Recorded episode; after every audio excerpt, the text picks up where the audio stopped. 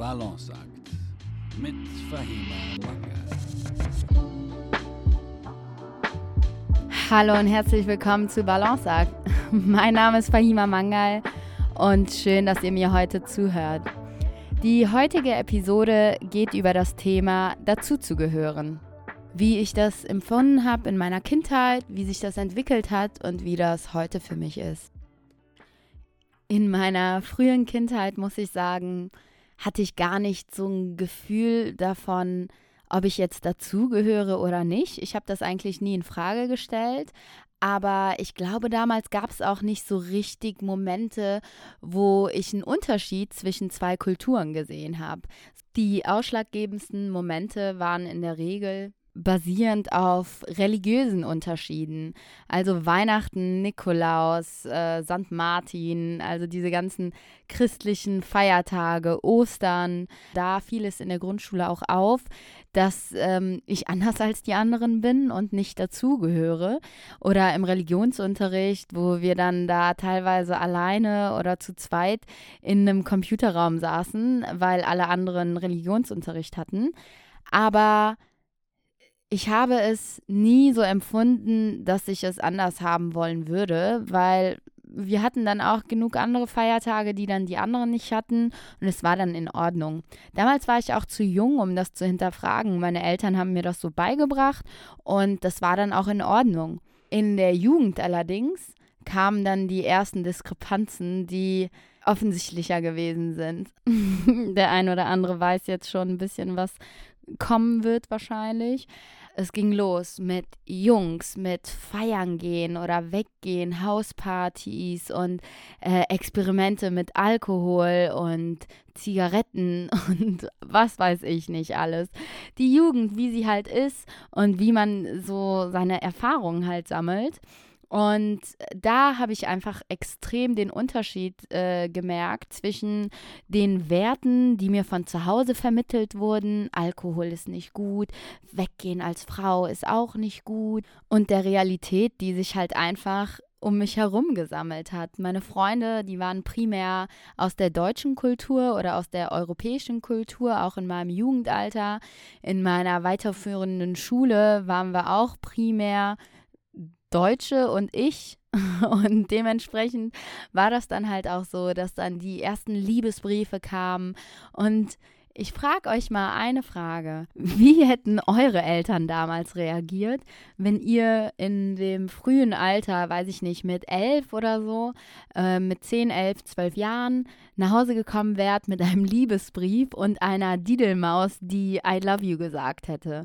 Ähm, wie hätten Sie reagiert? Das interessiert mich sehr, weil, weil genau das ist mir damals passiert. Und aus Angst und Scham und ja, Furcht meiner, meinen Eltern gegenüber habe ich dann damals diesen Liebesbrief auf dem Weg nach Hause in so einem Busch versteckt, weggeworfen, weil ich Angst davor hatte, dass das jemand sehen würde. Weil bei uns in der Kultur gab es keinen Freund und Freundin und Jungs äh, schon mal gar nicht. Also da, das wusste ich ganz genau und ich wusste auch, hey, das ist gerade nicht richtig und ähm, ich muss das jetzt mal so schnell es geht loswerden. Und ich hatte ein schlechtes Gewissen, weil ich einen Liebesbrief bekommen habe. Kleiner Side Note, meine Eltern hatten eine arrangierte Ehe. Also äh, eine Beziehung gab es einfach auch vorher nicht. Und dann ging das dann halt auch los, dass ich Dinge vor meinen Eltern verheimlicht habe, weil ich ganz genau wusste, die finden sowas nicht okay. Und ich habe denen dann auch nicht erzählt, dass meine besten Freundinnen ähm, feiern gehen oder wie auch immer, weil ich wusste, wenn die das wissen, dann sind das schlechte Mädchen. Und ich darf dann wahrscheinlich nichts mehr mit denen zu tun haben. Also es äh, ging auf jeden Fall los, dass ich anfing, Dinge zu verheimlichen, zu lügen und aber auch dann das Gefühl hatte in der Schule, nicht mehr dazuzugehören, weil ich auch viele Dinge nicht machen durfte. Zum Beispiel bei so Übernachtungspartys äh, durfte ich nie mit übernachten. Mein Vater, der hatte schon noch diesen Kompromiss gefunden und meinte, ja, okay, du darfst dahin, aber ich hole dich dann irgendwann ab weil übernachten, das geht gar nicht. Und ich habe wirklich nie verstanden, warum denn eigentlich nicht. Aber das war einfach so seine Regel. Er war ein sehr, sehr sturer Mann, der dann diese Regel aufgestellt hat und dann halt auch gesagt hat, nee, ist nicht nötig. Ihr müsst euch vorstellen, ich habe mir damals zum Geburtstag gewünscht. Ich wollte es so unbedingt. Ich habe mir zum Geburtstag gewünscht, bei meiner Freundin Lise zu übernachten. Ich wollte es so sehr. Und alternativ habe ich meinem Vater die Möglichkeit gegeben, ja, okay, entweder ich darf bei Lise übernachten oder ich darf mir bei Ikea aussuchen, was ich will. Und es ist unfassbar, aber mein Vater hat die IKEA-Option genommen. Also ich weiß nicht, ob ihr euch daran erinnert. Früher, als ich jung war, waren diese Tine Wittler-Sendungen total in, wo, wo man die Zimmer neu dekoriert hat. Und dann bin ich einmal komplett durch den IKEA mit meinem Vater und habe mir alles ausgesucht, was ich wollte. Und ihr müsst verstehen, damals war Geld einfach eine super, super knappe Ressource, weil mein Vater einfach als Flüchtling hier sich alles komplett von neu aufgebaut hat und wir Kinder schon eh genug konsumiert haben. Und der aber lieber diesen Weg gegangen ist, mir das zu ermöglichen, anstatt mir zu erlauben, bei meiner Freundin zu übernachten. das ist unfassbar. Und da blieb mir auch nichts anderes übrig, als irgendeinen Weg zu finden, um damit umzugehen. Mein Bedürfnis war definitiv natürlich Zeit mit meiner Freundin zu verbringen und auch da zu übernachten. Aber in dem Moment äh, durfte ich das einfach nicht. Und das hat sich halt auch über die Zeit so ein bisschen weitergezogen, weil ja, meine Freunde haben dann angefangen zu äh, experimentieren mit Alkohol und waren dann auch mal betrunken und hatten dann einfach all diese Erfahrungen, die ich nicht mehr mit ihnen teilen konnte. Und dementsprechend war es auch schwer, irgendwie ein Teil davon zu sein. Und ja, von der Schule bis zum Studium hat sich das dann auch so durchgezogen dass ich überall dazugehört habe, aber irgendwo auch nicht so richtig. Ich hatte immer ganz, ganz viele unterschiedliche Freundeskreise mit unterschiedlichen Vor äh, Vorlieben. Das hat sich auch schon seit der Schule bis heute noch so durchgezogen. Aber ich habe dann auch irgendwann erkannt, dass es vielleicht auch ein bisschen daran liegt, dass ich gelernt habe, mich gut immer in Gruppen einzufügen bzw. mich anzupassen. Und ein Beispiel dafür ist tatsächlich sogar ein familieninterner. Dazu kurz ein kleiner Exkurs. Also es war so, bevor meine Mutter aus Afghanistan hierher gekommen ist, war ihre Schwester, heute meine Tante, schon vorher in äh, Deutschland und sogar auch schon in Aachen, weil der Ehemann von ihr sehr, sehr gut mit meinem Vater befreundet gewesen ist. Und dementsprechend sind dann meine Eltern natürlich auch hierher gekommen und meine Mutter hatte mit ihrer Schwester den einzigen Ankerpunkt, den sie haben konnte in Deutschland. Dadurch hatten wir dann auch sehr, sehr viel miteinander zu tun. Haben wir Gott sei Dank bis heute noch. Und diese Samstage, von denen ich jetzt gleich erzähle, die gibt es bis heute noch. Also war das dann so, dass wir äh, abwechselnd an den Samstagen ab 18 Uhr entweder bei der Familie von meiner Tante gewesen sind oder bei unserer Familie zu Hause. Und dann gab es immer gemeinsames Abendessen. Als es dann losging, als ich mich äh, selber anfing anzuziehen und im Sommer auch mal Kleidchen und Röcke anzog, wusste ich, okay, wenn ich Samstagabends zu meiner Tante gehe, muss ich mich vorher umziehen. Ich äh, sollte dann schon so ein bisschen die längere Hose anziehen oder irgendwie ein bedeckteres Oberteil. Und somit habe ich dann halt gelernt, okay, ich muss Rücksicht auf die Bedürfnisse der anderen nehmen. Die Bedürfnisse meiner Tante und mein Onkel waren dann, sie möchten halt nicht so viel Haut in ihrem Haushalt offenbart bekommen, einfach weil es gegen ihre Wertevorstellungen gewesen ist. Und dementsprechend wusste ich, okay, ich muss mich da anpassen, um dazuzugehören vor allem halt auch anpassen und Rücksicht auf sie nehmen. Also insgesamt hieß das dann einfach für mich, dass ich mich sowohl innerhalb von meiner Familie anpassen musste, um diese Zugehörigkeit zu bekommen, aber auch außerhalb meiner Familie mich anpassen musste, um dazuzugehören. Und Und dann habe ich in den USA das erste Mal so ein bisschen das Kontrastprogramm gesehen.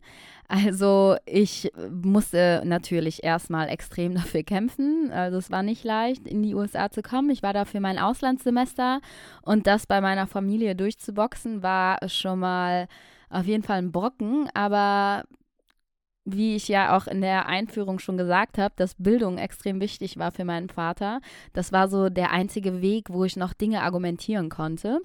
Dementsprechend bin ich dann im Rahmen meines Studiums ins Auslandssemester gegangen in die USA und habe da dann plötzlich gesehen, dass Diversität auch ganz cool sein kann und dass das teilweise richtig zelebriert wurde und dass das positiv angesehen wurde, wenn Leute unterschiedliche Sprachen sprechen, unterschiedliche Kulturen mitnehmen und also dass es eine Bereicherung ist.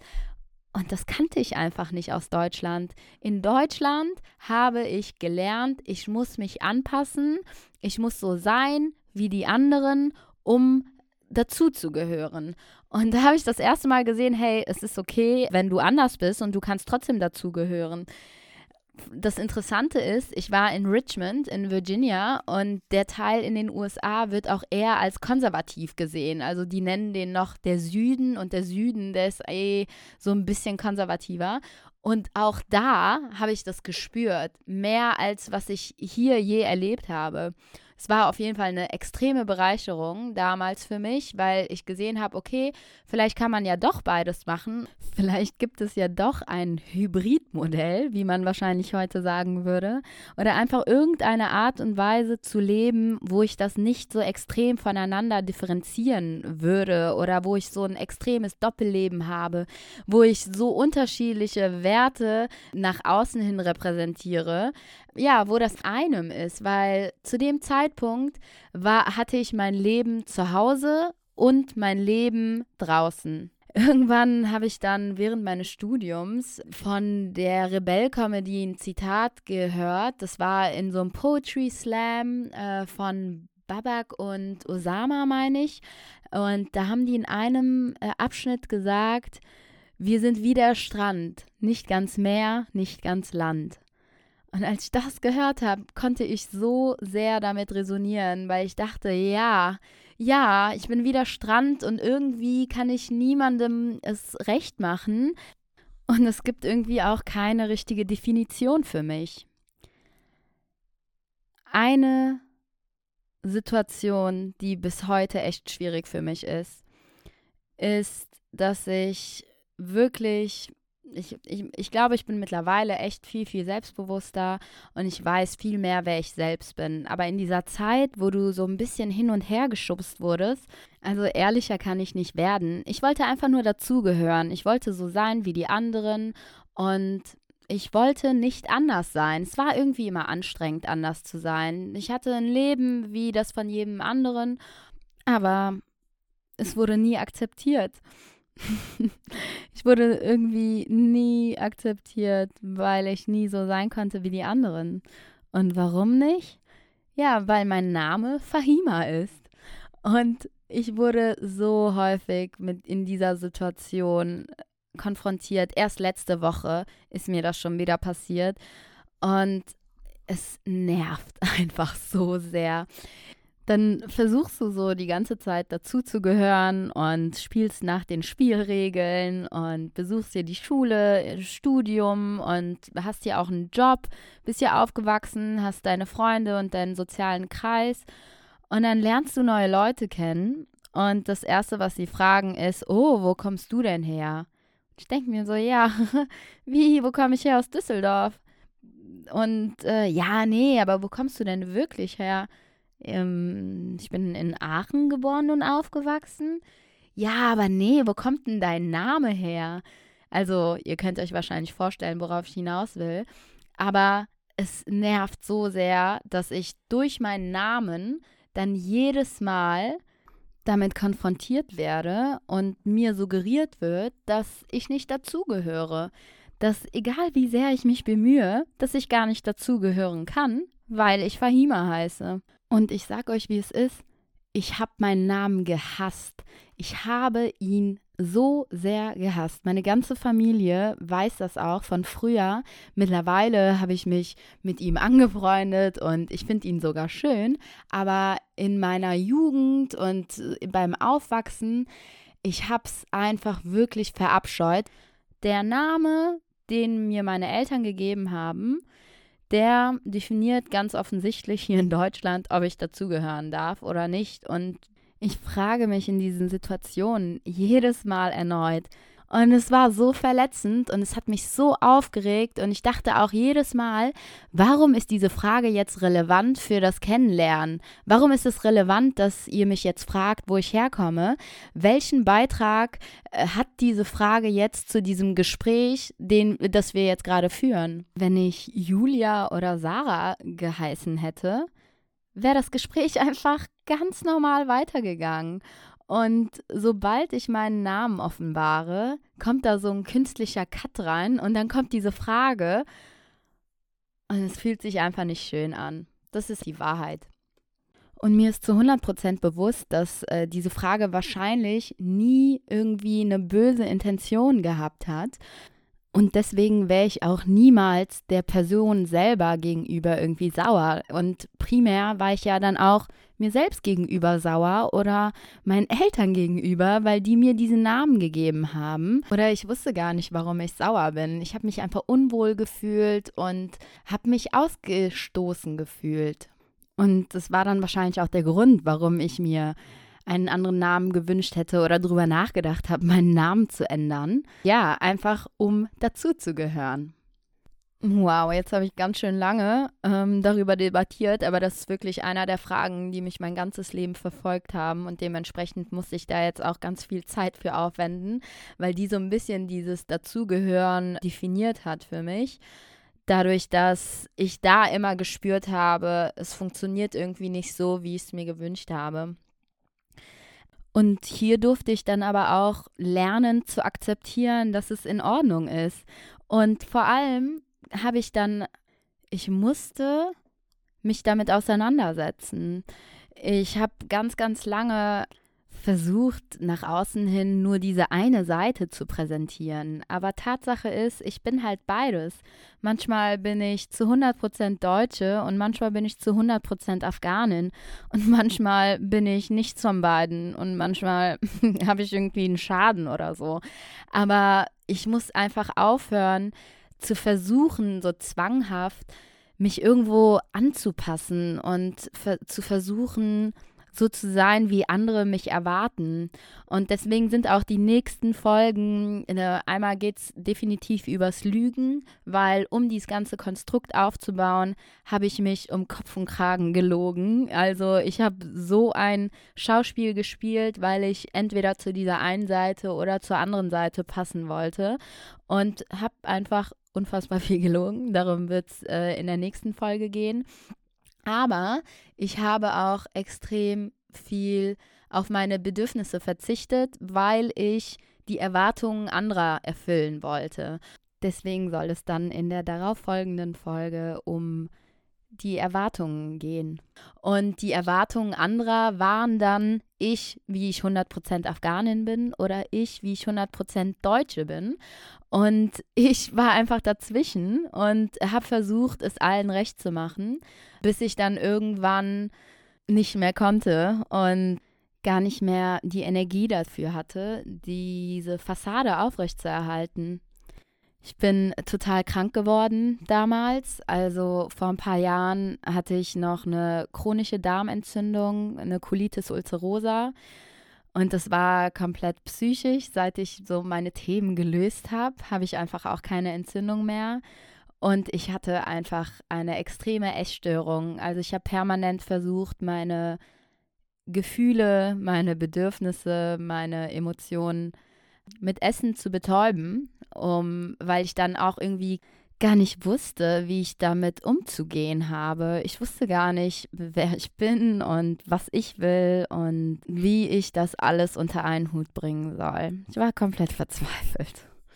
Und ich durfte dann jetzt über die letzten Jahre lernen, dass Dazugehören super wichtig ist für uns alle. Ich meine, ich liebe nach wie vor Gruppendynamiken, wenn wir zusammen in der Familie uns treffen oder wenn ich meine Freunde sehe, Konzerte, wie auch immer. Es ist wundervoll, zu einer Gruppe dazuzugehören aber nicht um jeden Preis. Also es ist trotzdem noch wichtiger zu wissen, wer du selbst bist, was du selbst möchtest, womit du dich selbst identifizierst.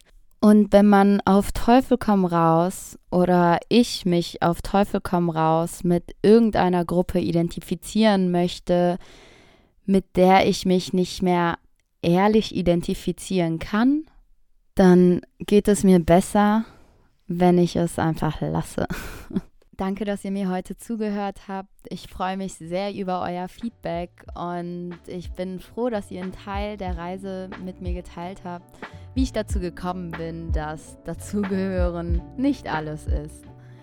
Alles Liebe, eure Fahima.